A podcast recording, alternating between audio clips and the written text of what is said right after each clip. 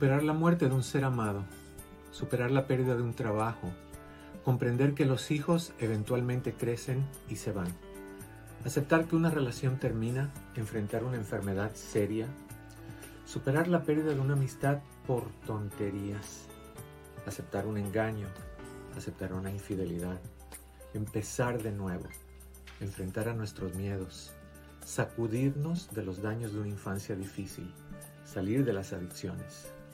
Difícil, sí, pero no imposible. Oye, ¿quién te enseñó a ti que a la hora de la intimidad solo el hombre es el que tiene las ganas? ¿Quién te dijo que la mujer tiene que aguantarse hasta que el hombre decida iniciar una noche íntima? ¿Qué quieres que haga tu pareja? ¿Que se muerda las uñas? ¿Que se ponga a tejer? ¿Que se dé baños de agua fría hasta que a ti se te antoje arrancar ese motor? Estás mal. El que tenga ganas, que lo inicie. Si lo inicia ella es porque todavía le atraes. Y eso es un halago.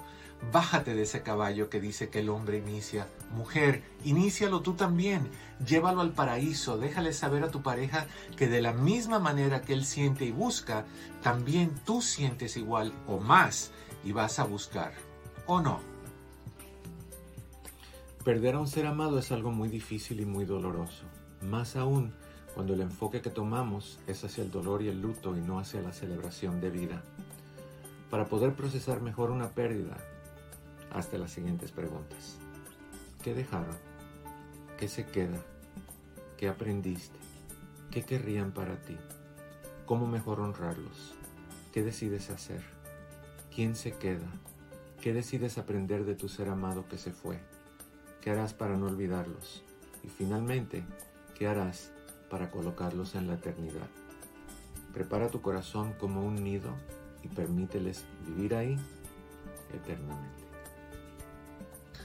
Dice la madre preocupada, pobrecito mi niño, nadie lo cuida como yo.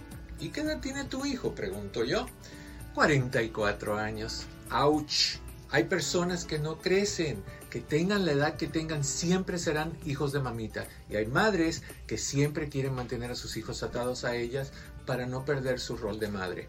¿Qué falta de respeto es esa? Deja que tu hijo crezca. Si su esposa no cocina como tú, ¿qué importa?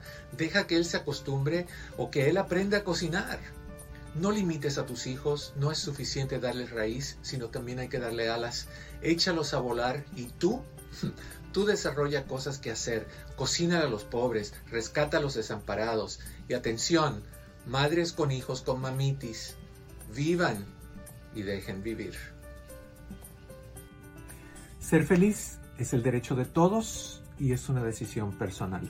Ser amado es tu derecho y también es una decisión personal. El amor no es negociable, el amor no se ruega, el amor no se vende. Define con tu pareja lo que tú necesitas de él o de ella. Define las cosas que tú quieres, las cosas que te gustaría tener. Crea el tipo de amor que tú necesitas de tu pareja. Y si no está dispuesto a dártelo, por muy deseable que sea, por muy insoportablemente guapo o guapa que sea, o por muy sexy que sea, no es la persona correcta para ti. Recuerda, si no te lo dan, el amor, esa persona no te merece.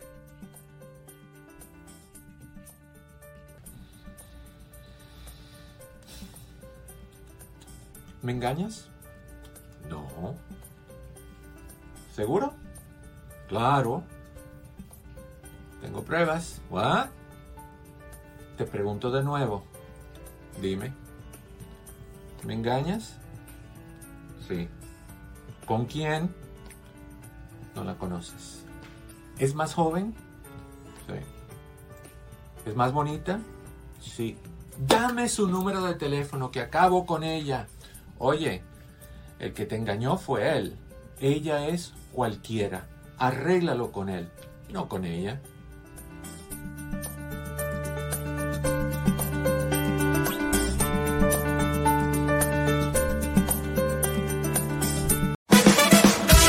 Advertencia.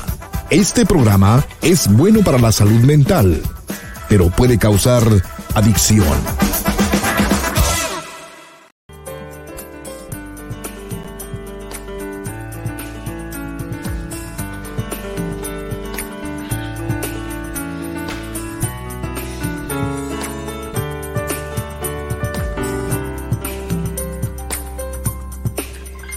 ¿Cómo estás? Te estaba esperando. Pasa para que hablemos en privado.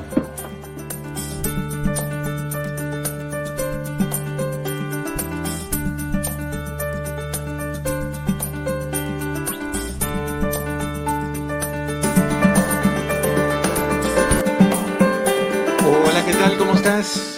Muy buenas tardes, bienvenido, bienvenida a esta que es tu casa, esto es en privado. Yo soy tu amigo Eduardo López Navarro, contentísimo de darte la bienvenida, contento de tenerte aquí otra vez, una vez más. Listo para papacharte, listo para compartir, listo para conversar y más aún, listo para buscar soluciones a todas esas cosas que te agobian, que te molestan, que te sacan de onda. Sea lo que sea, esta es tu casa, esta es tu hora y yo soy tu amigo. Qué gusto me da saludarte. Mi querido Pepe, andas por ahí desaparecido. ¿Cómo estás? No estaba desaparecido, Eduardo, estaba de parranda.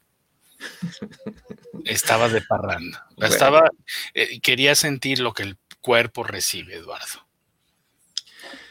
Eso es demasiado fuerte para que yo profundice en, ese, en esa frase, pero la dejamos para un de noche.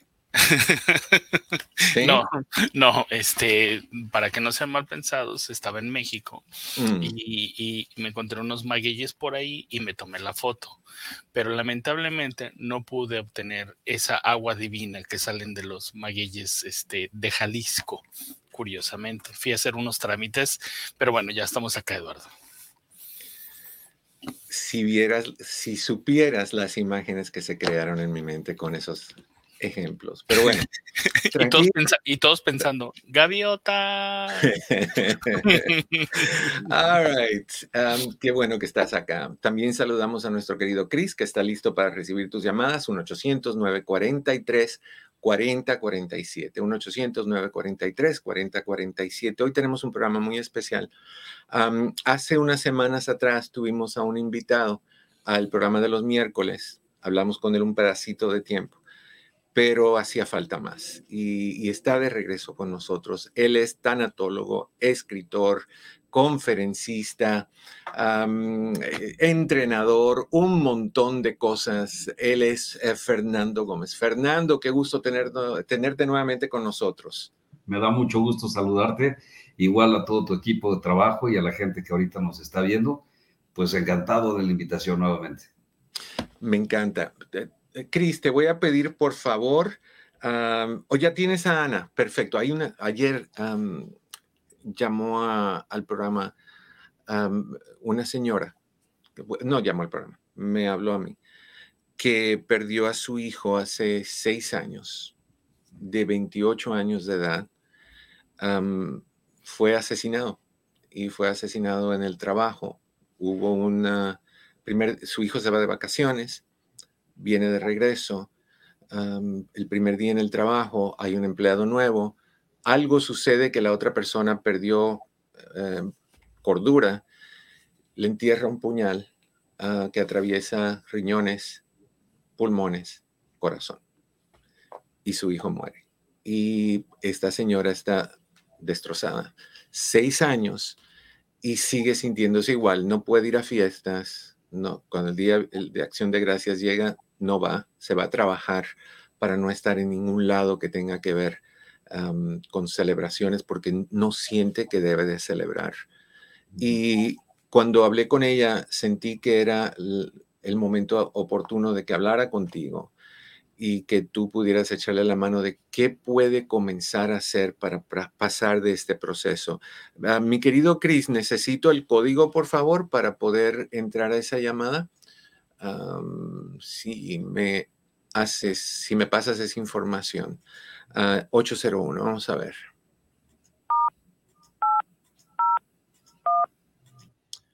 Ana, ¿cómo estás?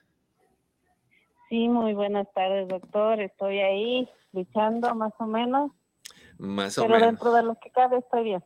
Qué bueno, Ana. ¿Escuchaste lo que le comenté a Fernando?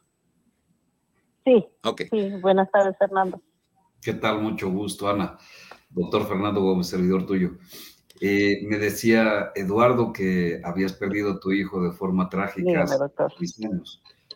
Ok, bien. Eh, ¿Has ido a terapia? ¿Te has dado atención? ¿Has dado algún tipo de seguimiento, Ana? No. ¿No escuchas? No. Ok. A ver, ah, una vez más, Fernando. Con gusto. Eh, ¿Has recibido algún tipo de... No, no lo escucho. Dice Ah. que no te escucha. Ah, no sé por qué no está escuchando. Pero vamos a hacerlo de esta manera. Mientras figuramos cómo hacerle, Bien. yo le digo lo que tú dices. Ah, Ana, él te pregunta si has sido algún tipo de terapia o has hecho algún tipo de seguimiento. Eh, al principio lo intenté, pero era más lo que me hacían llorar que, que no. Además, este, después de el año eh, fue el, el, el juicio del hombre que asesinó a mi hijo, entonces fue como que volví a revivirlo otra vez.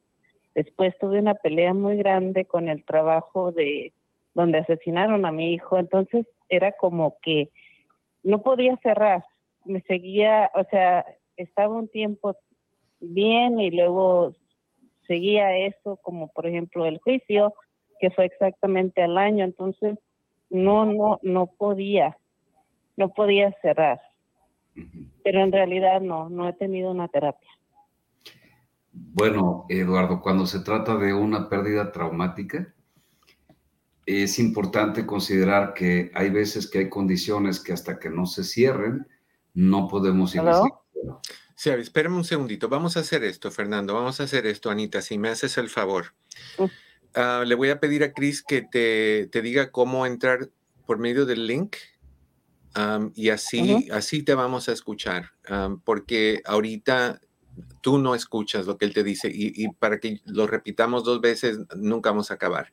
Entonces déjame pasarte a Chris. Chris, toma tú, ponla en, en- o llámala tú, Chris, y, y que ella se conecte por medio del chat.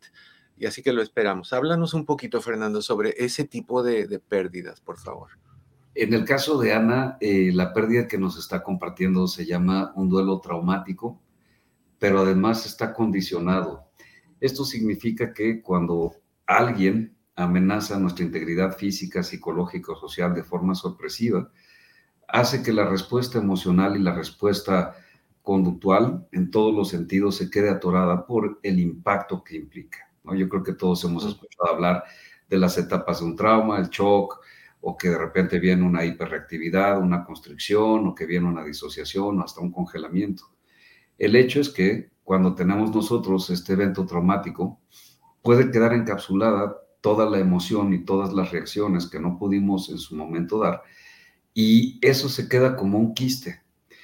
Y por otro lado, en el caso de un asesinato, como es el caso de, de Ana y de su hijo, hasta que no veamos que se haga justicia y que la persona esté pues tras las rejas o viviendo la condena que la justicia le dé, eh, no estamos en paz porque sentimos que una parte de nosotros sigue todavía sin resolverse.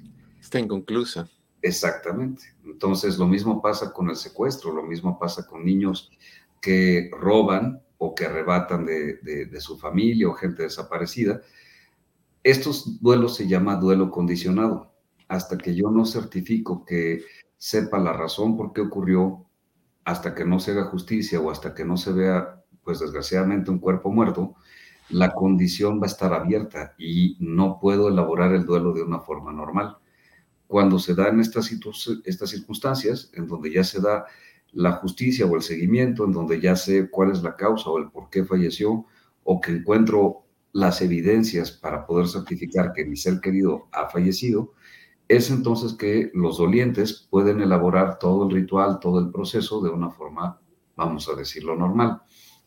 Y vamos a decirlo normal porque al haber violencia, al haber eh, sustracción de libertad, etcétera, etcétera, todas estas condicionantes hacen que el doliente o uno como familiar le cueste mucho trabajo acomodar de una manera ordinaria todas y cada una de las circunstancias que acompañan este tipo de duelos. Es ahí en donde, en lugar de una terapia convencional de tanatología, que es la que se enfoca a trabajar con los duelos, ahí lo que se requiere, por un lado, es atención psiquiátrica para poder ver que no haya ansiedad, que no haya depresión y poder sostener a nivel biológico todo el impacto. Y por otro lado, hay otro tipo de técnica que, por cierto, en Miami lo tienen, que es intervención en crisis.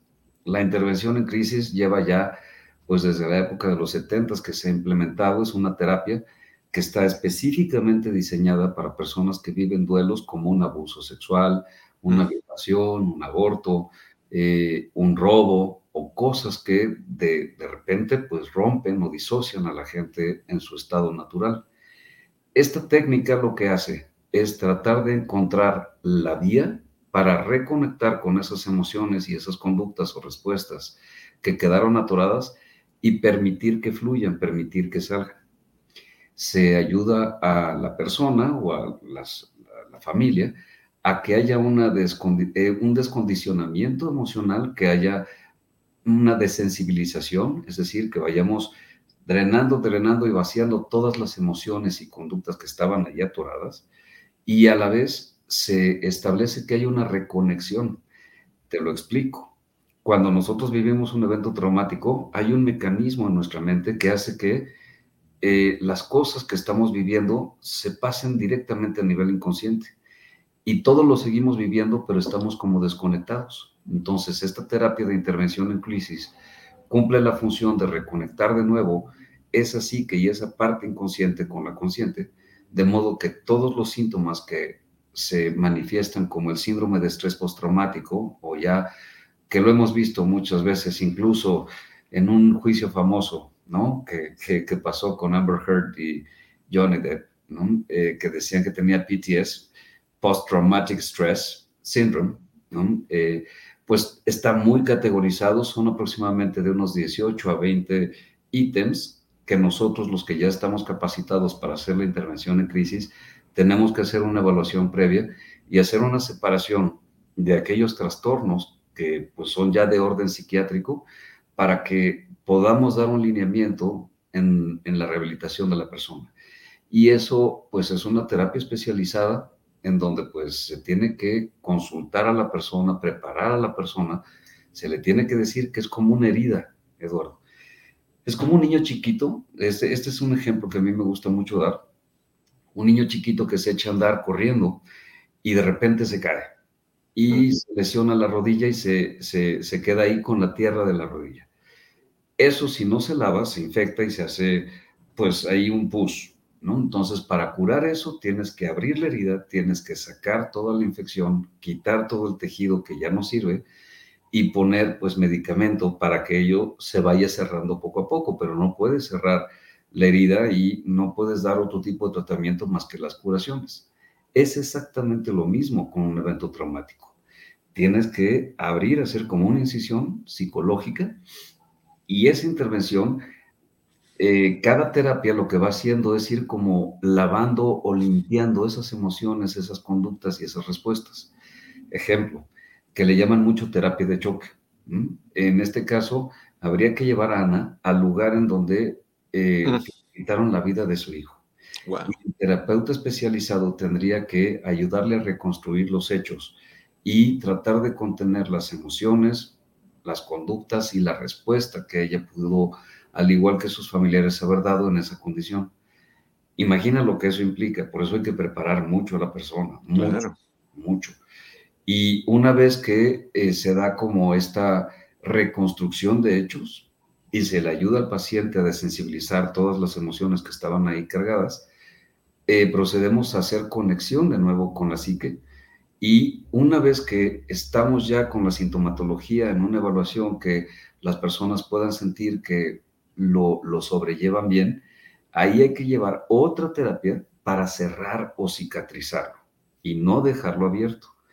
Pero como una intervención tenemos que cuidar que no haya infecciones u otros factores que estén sumando cosas a ese evento traumático.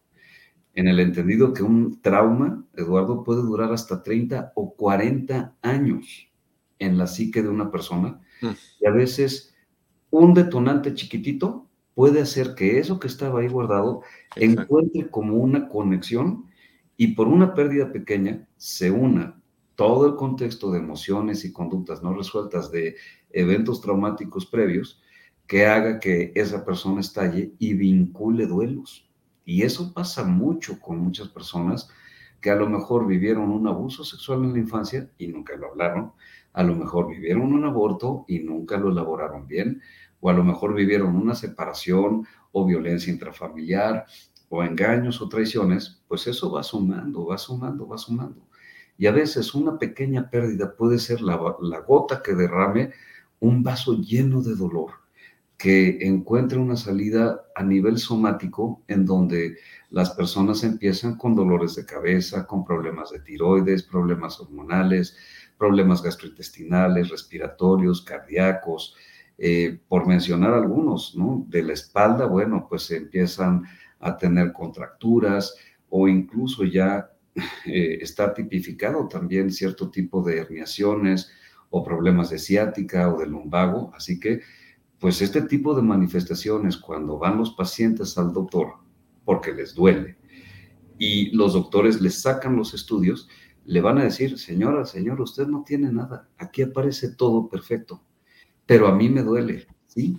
Pero usted tiene que ir con un psiquiatra o un psicólogo porque aquí no parece que usted tenga nada, nada grave. Y en realidad se trata del síndrome de estrés postraumático, que es como una amalgama de todos esos duelos y esas pérdidas que están viendo una puerta de salida y dicen, pues, ¿para qué quiero? Ahí está la salida, vámonos por ahí. Y entonces por ahí canalizas el divorcio que nunca trabajaste, por ahí canalizas el aborto, por ahí canalizas eh, el abuso sexual o la violación o el evento del accidente o el evento de esa, esa disrupción en tu vida. Entonces, eso hay que cuidarlo mucho, sobre todo que ahorita estamos trabajando con el tema de salud mental. Tú, tú estás describiendo, por ejemplo, ese enfrentamiento en el lugar de los hechos. Eh, me recuerda un poquito a, la terapia aversiva o, a la técnica de inundar, de inundación, donde para los que no saben es, es, por ejemplo, la persona que le tiene miedo a, las serpientes es entrarla a un cuarto lleno de serpientes. lo hizo el, sistema chic hace mucho tiempo atrás con los fumadores. Para quitarte el, vicio, te hacían fumar 20 cigarros a la vez, la boca llena, hasta que vomitabas de, toda la, nicotina. Pero lo primero que me vendría a mí a la mente es el riesgo de que esa persona o entre en un estado de pánico mm. o desasocie. Es por ello que se tiene que preparar a la persona. En realidad existen como unas 380 técnicas que son aledañas a la intervención en crisis y por ello tienes que hacer una historia clínica previa, ver en qué estado del evento traumático está la persona, cómo es que está viviendo su duelo, su personalidad, sus herramientas, para hacer una valoración de cómo es que se tiene que incidir o abrir esa, reconstrucción de hechos. Algunos eh, guían la terapia poniendo una pantalla en blanco y haciendo que la persona vea todo, y después hacen la técnica de tapping, ¿no? O de reconexión eh, otros utilizan el tapeo ya digital en ciertas zonas de, la cara o del cuerpo. En fin, existen en realidad 380 técnicas y una de ellas es justamente la que hemos mencionado. Pepe, ¿qué me dijiste? Pensé que estabas exprimiendo ropa lavada. Break, break, break. Oh, yo tengo las 19 minutos, así que nos quedan como tres minutitos todavía. Gracias. Esto, cuando lo veo haciendo esto, es o ahorca Fernando, o yo no sé qué estaba diciendo. todo yo, por acá. sí, sobre todo que vienes de fiestar, no hay drama. lo que yo creo que una persona haría en una situación así sería ah, minimizar. Decir, no, ya no necesito, no, no, no estoy no contar las cosas, porque creo que tú estás diciendo que esto se enfrenta a, como, sí, a calzón quitado. Esto se enfrenta como es. se tiene que hablar, obviamente, con mucho amor, en un contexto de mucha contención, en donde busques que cuando tú estés trabajando con la persona, tiene que estar el amigo, el familiar, la figura de contención principal, tienes que hablar con todas las redes de apoyo y explicarles que una vez que empiezas esta terapia, pues no se va a sentir bien la persona porque va a estar sacando justo lo que no sacó en su momento. Entonces, para ellos quedamos una dieta previa, para ellos quedamos una medicación previa, quienes somos doctores y estamos facultados para hacerlo, eh, para ellos que preparamos todo el escenario antes de entrar a una intervención, es como una cirugía psicológica. Es lo que te iba a decir. Es el, es el concepto de te voy a cortar la piel, te la voy a abrir, vas a sangrar, te voy a encontrar el apéndice, la voy a cortar y te la voy a quitar, te voy a coser, pero después vas a estar bien. Y todos los síntomas se van. ¿eh? La migraña de años, los problemas de espalda, los problemas gastrointestinales, hormonales, en fin, todos los que acompañan al síndrome de estrés postraumático, cuando concluye la terapia, desaparecen por completo. ¿Qué tanto dura esta terapia normalmente? Eh, en promedio, eh, más o menos en la experiencia de un servidor, son como de 8 a 10 sesiones solamente para hacer la limpieza o el lavado o el vaciamiento y el cierre. Pero después viene otra terapia que se llama terapia de post-intervención. Y esta más o menos dura como unos cuatro meses mínimo a ocho meses.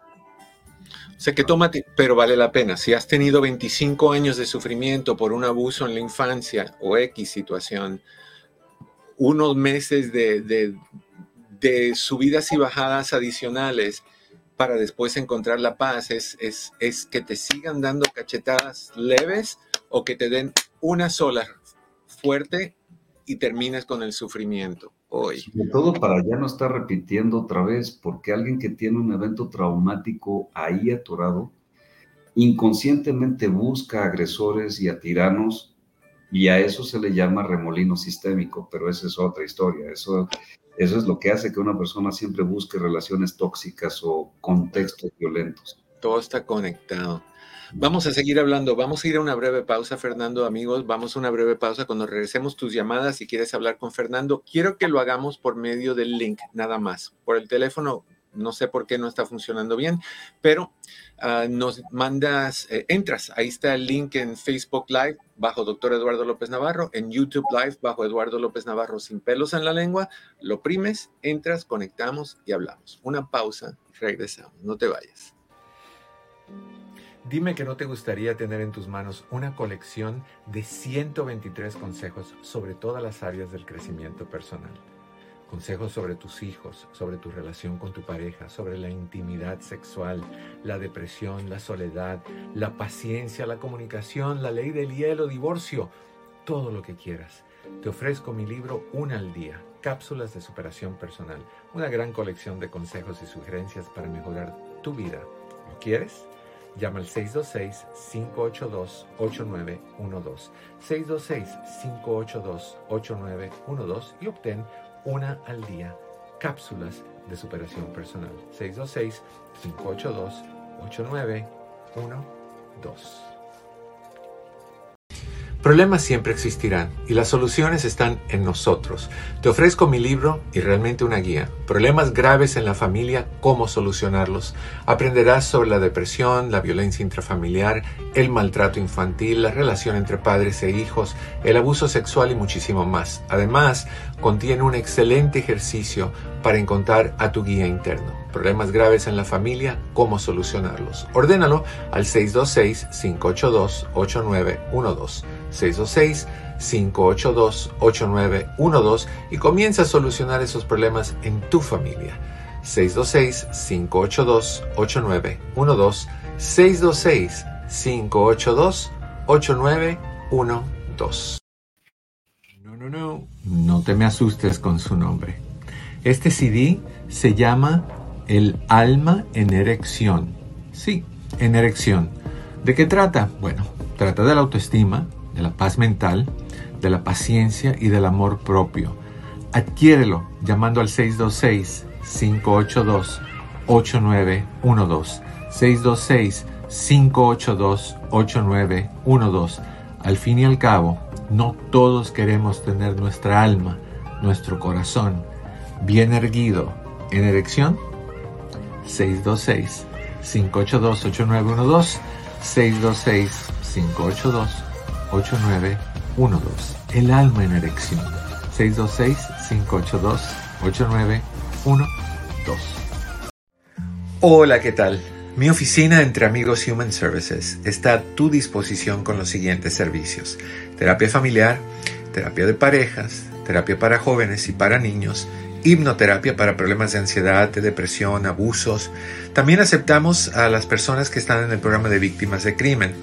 Con más de 14.000 evaluaciones, hacemos todo tipo de evaluaciones psicológicas para inmigración, incluyendo las de sufrimiento, asilo político, trata de personas, VAWA y Visa Sur. Estas evaluaciones tienen prioridad y generalmente están listas en menos de una semana. Si deseas hacer una cita para cualquiera de estos servicios, llama al 626-582-8912. 626-582-8912. Recuerda que siempre estamos aquí para ti. 626-582-8912. 626-582-8912. De regreso, de regreso en tu casa en privado, tu amigo Eduardo López Navarro, acompañado hoy del doctor Fernando Gómez. Yo sabía que tú eras médico por la forma en que hablas. Nunca me lo has dicho. Nunca lo tenemos maestrías también. ¿En qué, Fernando? En neuropsicología y en terapia sistémica. Mira, pues, no, no, pues se escucha se escucha. ya, ya, ya, me conocen como tanatólogo y está bien, no pasa nada, no pasa nada. Tú, eres un hombre de muchos sombreros. Pero sí, sí, ahí le, buscamos siempre integrar más conocimiento, yo creo que eso es fundamental, nunca Total. Ah, todavía estamos tratando de ver, Ana está teniendo problemas en conectar y yo no me atrevo a, volver a conectarla otra vez porque Vaino no se escucha. Entonces, me, gustaría que fuera solo por, por medio del link las personas que quieran entrar, pero, mientras hablemos, hablemos porque todo lo que tú estás diciendo eh, echa una cantidad de, información y de, luces que se empiezan a aprender y empiezas a ver que las cosas tienen sentido y que, que, que hay, no nada más que tienen sentido que hay solución, porque yo, yo sé, teniendo mis propias pérdidas, yo sé que, una de las cosas que uno siente, y, por ahí quiero que hablemos un poquito de esto, es que nunca se te va a quitar el sufrimiento, que, esto que estás sintiendo hoy nunca se va a ir, pasa un año, pasan dos, y yo me acuerdo en, en, la última pérdida que yo tuve, me vi un post los otros días que salió que dice, ¿cómo se siente un año después? Igual que el primer día. Ese fue mi post. Entonces, y, ahorita han sido cuatro años y se siente igual que el primer día. Entonces, dos cositas. Una, ¿cuánto tiempo para que podamos comenzar normalmente, yo sé que cada persona es, diferente, a sentirnos un poquito mejor? Y dos, algo que sucede que es muy común la pérdida de la fe, el enojo con Dios y el rechazo de, la religión que has tenido toda tu vida. Háblanos un poco de esas dos cosas. Con muchísimo gusto, Eduardo. Eh, eh, es temas muy centrales y bien dices, a veces sentimos que no ha pasado ni un solo día.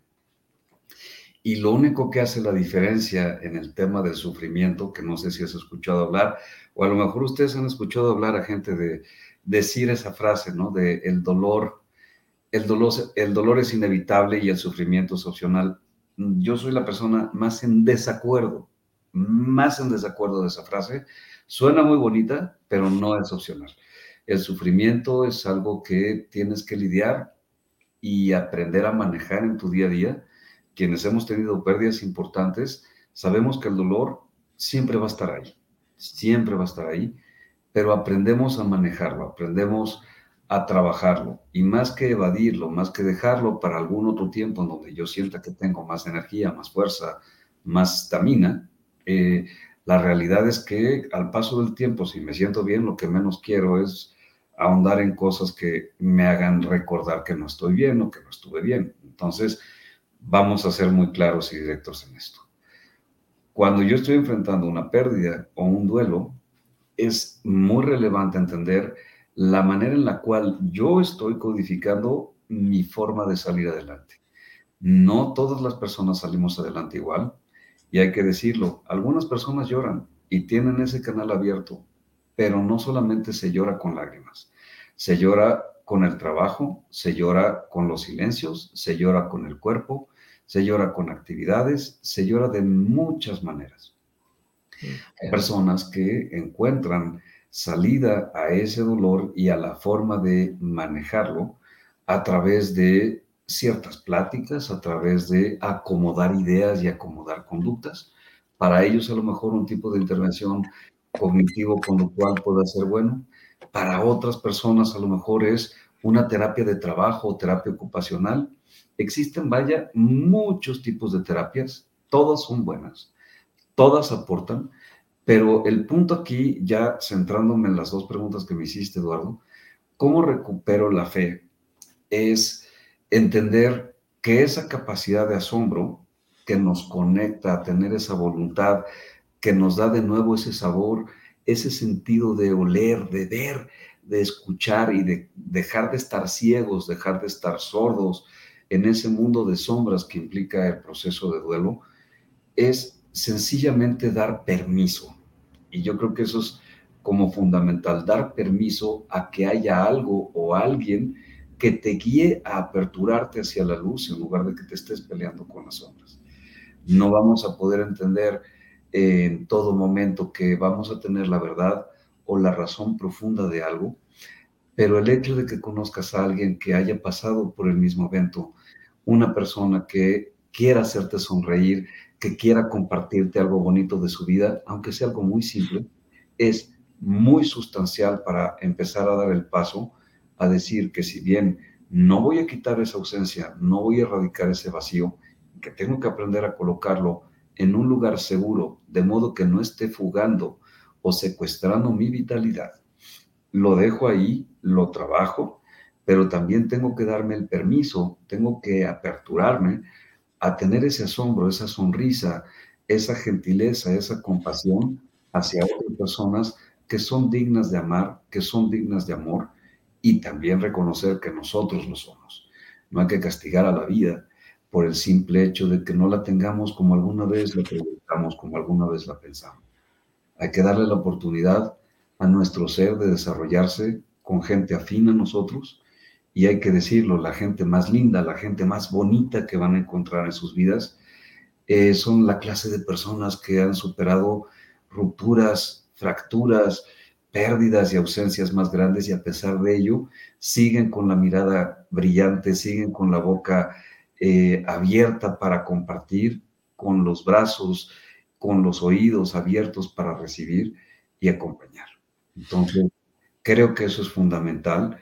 No es tanto la fe en algo o en alguien, sino es la fe en el amor que otras personas en Dios vivo nos podemos dar los unos a los otros. Me encanta. Tenemos a, Ana. Ana, ¿cómo estás? Gracias por tu paciencia, corazón. Hey, buenas, buenas tardes. Gusto de saludarlos a los dos.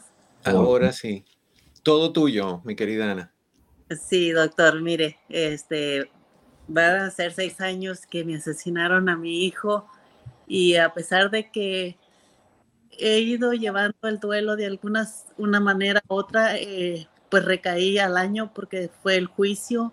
Después tuve un, un, un, largo camino con la compañía en el trabajo donde lo asesinaron y siento que, que, me repongo un poco y vuelvo a caer y me y, y finalmente creo que logré perdonar al asesino de mi hijo, pero sigo, sigo otra vez. Ahorita estoy en ansiedad y depresión, pero no sé cómo saber esto.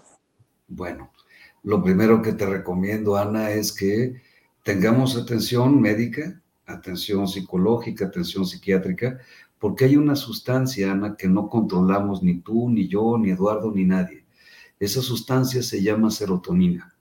Junto con otras sustancias, cuando estamos enfrentando todo el remolino de pensamientos y todas estas memorias que llegan sin avisarnos, hacen que estas sustancias que nuestro cerebro maneja se mantengan bajitas. Entonces, el hecho de tomar un tratamiento nos ayuda al menos a que nuestro cerebro no esté llevándonos para abajo.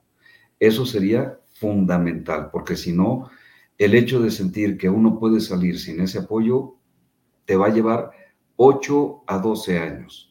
y no siempre todas las personas salen de ahí.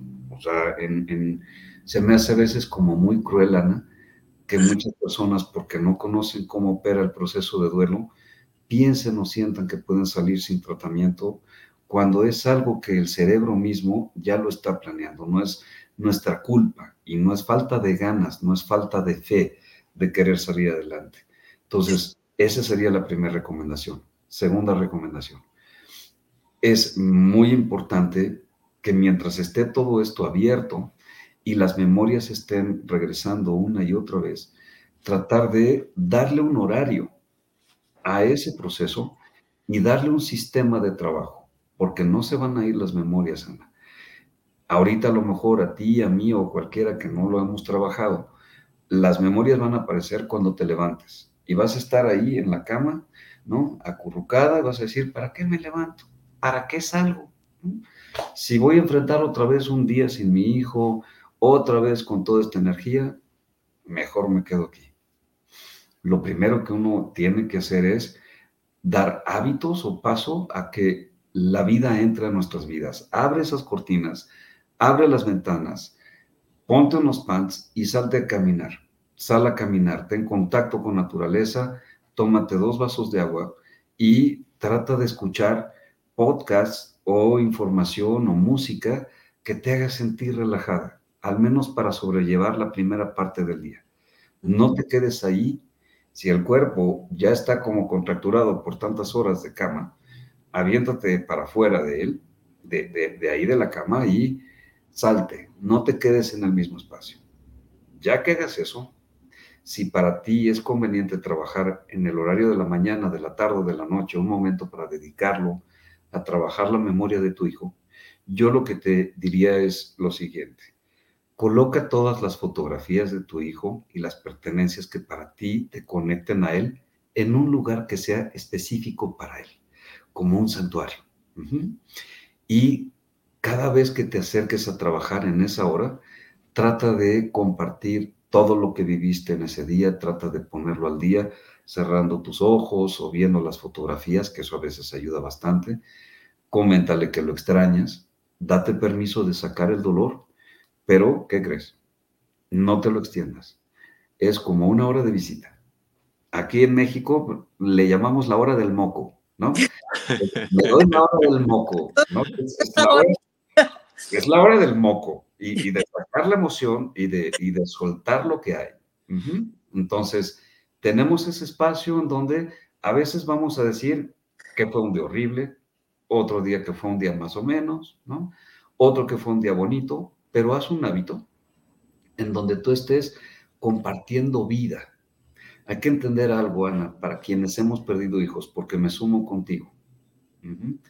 Eh, quienes hemos perdido hijos, siempre hay una parte de nosotros que está conectada a ellos, siempre, siempre. Y hay que verlo en esta perspectiva. Tú como mamá, yo como papá, lo que compartimos con ellos fue vida. El dolor por su ausencia, ese ya es nuestro. Eso no lo vivieron ellos. Entonces, uno de los pactos o de los convenios que ayuda bastante es decir, de aquí en adelante, yo no voy a dejar de amarte. Tengo que aprender a amarte de una forma distinta extraño tu cuerpo, extraño tu voz, extraño tu sonrisa, tu compañía y todo lo que derivaba de ello. Pero tengo que aprenderte a amar de esta forma. Entonces, no entendamos que para superar el duelo tengo que dejar de amar y cerrar todo. No, no, no hay manera. Levanta tu corazón y síguelo honrando y síguelo amando día tras día. Eso es un deber, siempre, hasta el último de tus días, pero vamos a aprender a darle un amor de calidad. Y si a tu hijo le gustaba una hamburguesa en cierto lugar, ve a ese lugar, cómete esa hamburguesa y honralo. Si a tu hijo le gustaba ir a tal lugar, al parque o convivir con ciertas personas, de vez en cuando ve y honralo. Pero comparte con él vida y llévalo a todas partes para compartir con él vida. Todo lo que no es, es lo que nosotros tenemos que trabajar en terapia. Aprender a disociar el dolor del amor que tenemos hacia los nuestros y que ya no están es lo primordial. la justicia ya se dio, tienes que entender que en realidad no son seis años los que llevas, son menos. Vamos a poner la pauta de que en el momento en que se liberó todo este problema, igual que la justicia, igual que todo lo demás, ese fue el día uno del duelo para ti, en donde más o menos un duelo por la muerte de un hijo en una condición como las tuyas, tardamos aproximadamente un promedio de seis años.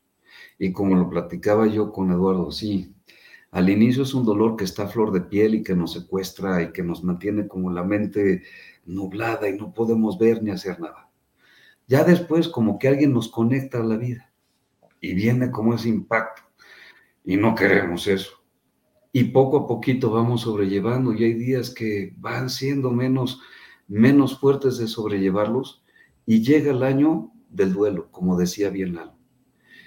Y en esa fecha aniversario, ¡pum! va a brotar otra vez y vas a sentir que pasó ayer y que te duele igual que ayer, pero van a pasar unas dos o tres semanas en donde la energía esté igual que las emociones así. ¿Y qué crees?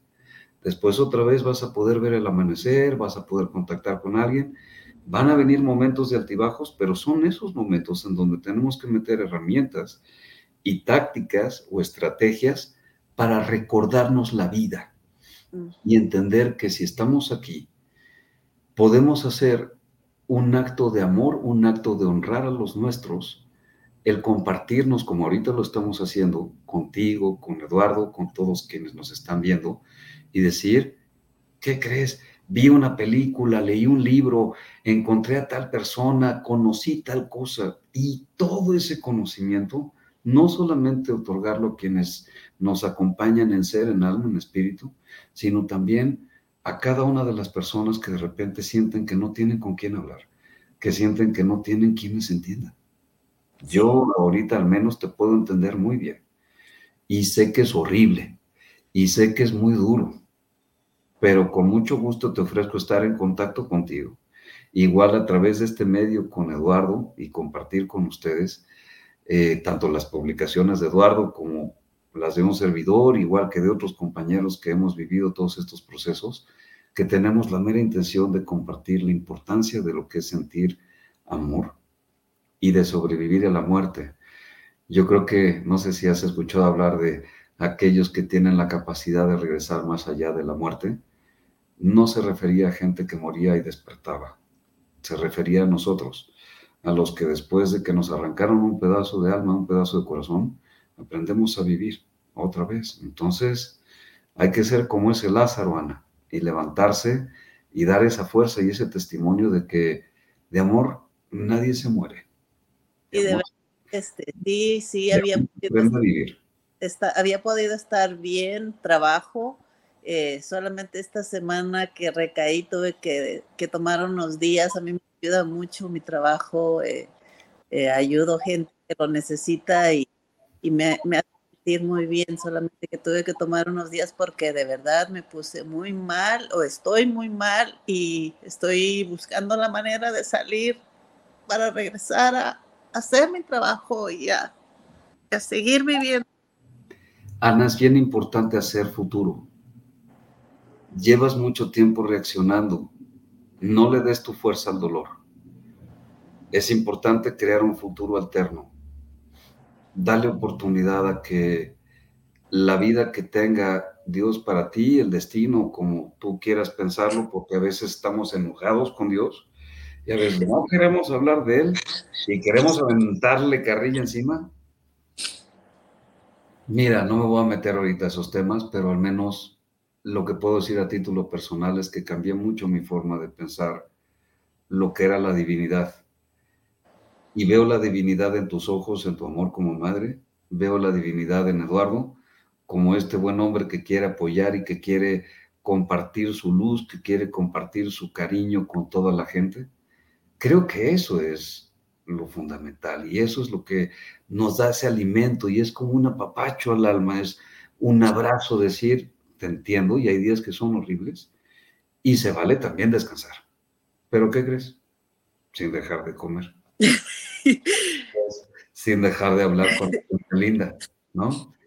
No te quedes ahí. Si te vas a quedar en camita, pues que sea para ver una serie que realmente te haga reír, que te llene de calorcito, porque sabemos que a lo mejor la energía está en cero, hacer que los medicamentos vayan haciendo también lo suyo, que nos van ayudando a salir adelante, tomar agua, tomar líquidos, comer y dormir a, a las horas que son apropiadas y dejar que la vida te sorprenda de nuevo, Ana. Hay mucho amor que dar y hay mucho más que recibir, mucho más. Y si hay vida después de la muerte. Por ejemplo, tuyo. ¿No? Que pensamos que ya no había sentido para, y mira, hay que aprender a darle ausencia a lo que nos hace ser ausentes y presencia a lo que nos hace ser sustanciales. Y sí, regresa al trabajo cuando te sientas mejor, cuando tu cuerpo sienta un poquito más de fuerza, regresa. Es importante tu presencia en la vida de otras personas que están pasando cosas peores, que perdieron a muchas, a muchos familiares, pero que en tu mirada nada más falta verte, mujer, falta verte para saber que tienes mucho amor que dar, que tienes mucha fuerza y mucha creatividad. Muchísimas gracias. No lo restringas, aquí estamos y estamos abiertos de corazón a escucharnos, a dar ese espacio. Y así como hay hora de moco, también hay hora de tirar la basura en, en el psicólogo. Así que visita al terapeuta, visita al psicólogo y tú saca la basura. Va para afuera, va para afuera, va para afuera. Descargar y conectar otra vez con esa parte que nos da esa calidez y salir adelante. Sí. Sabes que es bien interesante porque yo no creo que Ana se da mucha cuenta de que se ríe de vez en cuando y pensamos que no podemos volver a reír y sí podemos volver a reír y no es un pecado reír y no estamos violando ni, ni, ni, ni, minimizando la memoria de esa persona. Estamos al contrario, como dijo Fernando y creo que te lo comenté ayer cuando hablábamos, Ana, estamos honrando la vida de un ser humano. Fernando te dijo, celebra a tu hijo, honra a tu hijo, eh, tomándote helado el que le gustaba, yendo a, tal lugar que le gustaba o haciendo lo que te dije, haciendo algo en nombre de tu hijo que beneficie a alguien, algo que, le, que haga que el nombre de tu hijo resuene y continúe, aún con, personas que no sabían quién era tu hijo, que nunca lo, lo, conocieron. Pero sí se vale reírse y, me recuerda mucho una frase que, para mí es muy importante y la, la, tengo en una de estas cositas, la, me la mandé a hacer, que dice difícil pero no imposible. Difícil, sí, muchas cosas. Imposible, no. No. Tú, tú vas a sanar y, sanar no implica se me olvidó. Sanar no implica ya no me duele. Sanar implica seguir viviendo.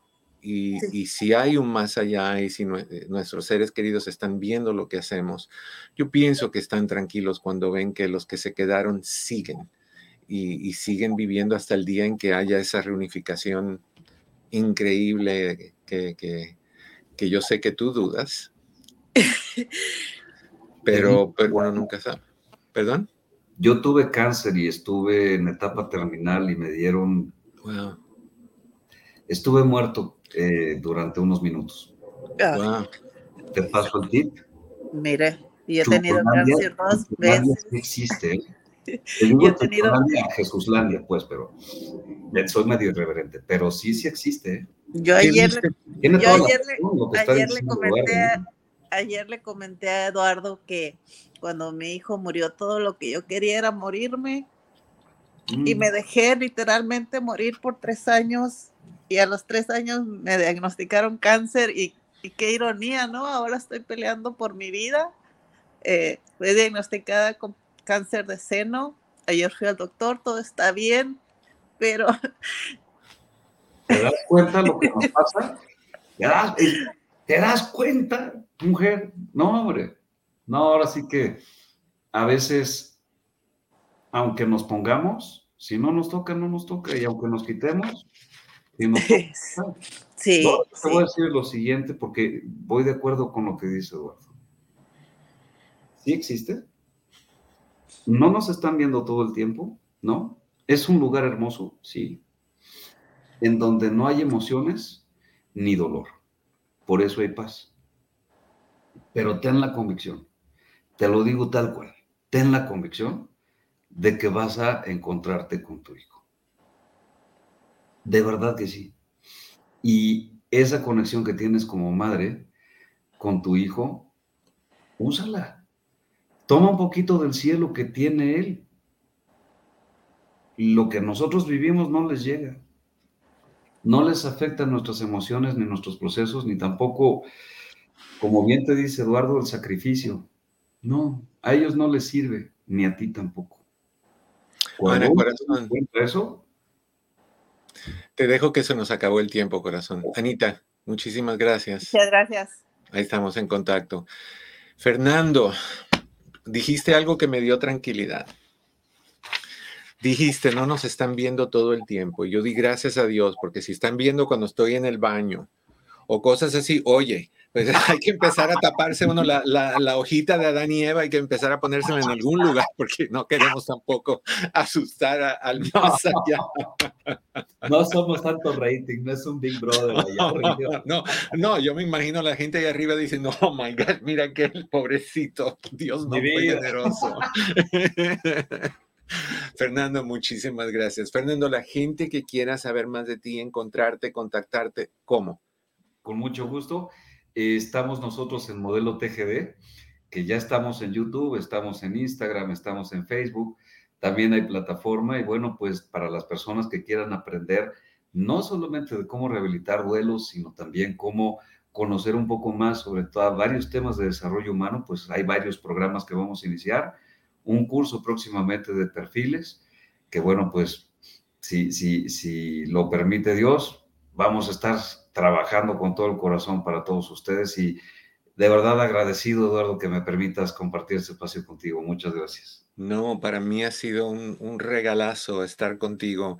A las personas que nos están escuchando, Fernando tiene cursos y tiene capacitación. Si te interesa estudiar sobre tanatología, si te interesa hacer una maestría, si te interesa hacer un diplomado, eh, nuestro CRIS está ahorita en eso con, con mi querido Fernando. Así que ustedes saben que, que hay esa posibilidad. Ahí le vamos a poner en, en el chat tu, tu, página otra vez. Modelo TGD.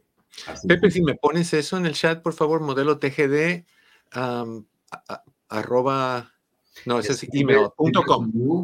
Modelo-tgd.com, exactamente. Punto com, punto MX, ¿no? Así es, así es. Porque es en México. Ok, y lo hacen virtual, así que puedes estar en cualquier lugar del mundo y, hacer las cosas. Fernando, nuevamente, un millón de gracias y ahí estamos en contacto. Tiene que haber más. Yo quiero que hagamos un programa sobre vida después de la muerte. Uy, pero padrísimo. Vamos a hablar de todo eso, pero me encanta. Sí, sí, sí. Super rating. Súper, súper. Gracias, Fernando. Que estés muy bien. Bye. Mi querido Pepe, mi querido Cris, muchísimas gracias, pero más que nada a ustedes. Les agradezco enormemente el apoyo. Ah, bueno, antes de la musiquita le doy la frase del día. A ver. Rapidito porque estoy pasado de tiempo, yo lo sé. La frase es pedir perdón, coma, no te. Pedir perdón, coma, no te. Pedir perdón, coma, no Mañana tenemos la última parte.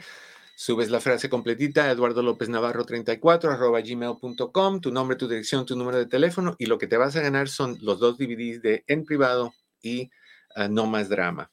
Así que mañana nos vemos con muchísimo más. Te deseo, como siempre te deseo, que en el camino de tu vida cada piedra se convierta en flor. Que la pases muy bien. Hasta la próxima. Te quiero.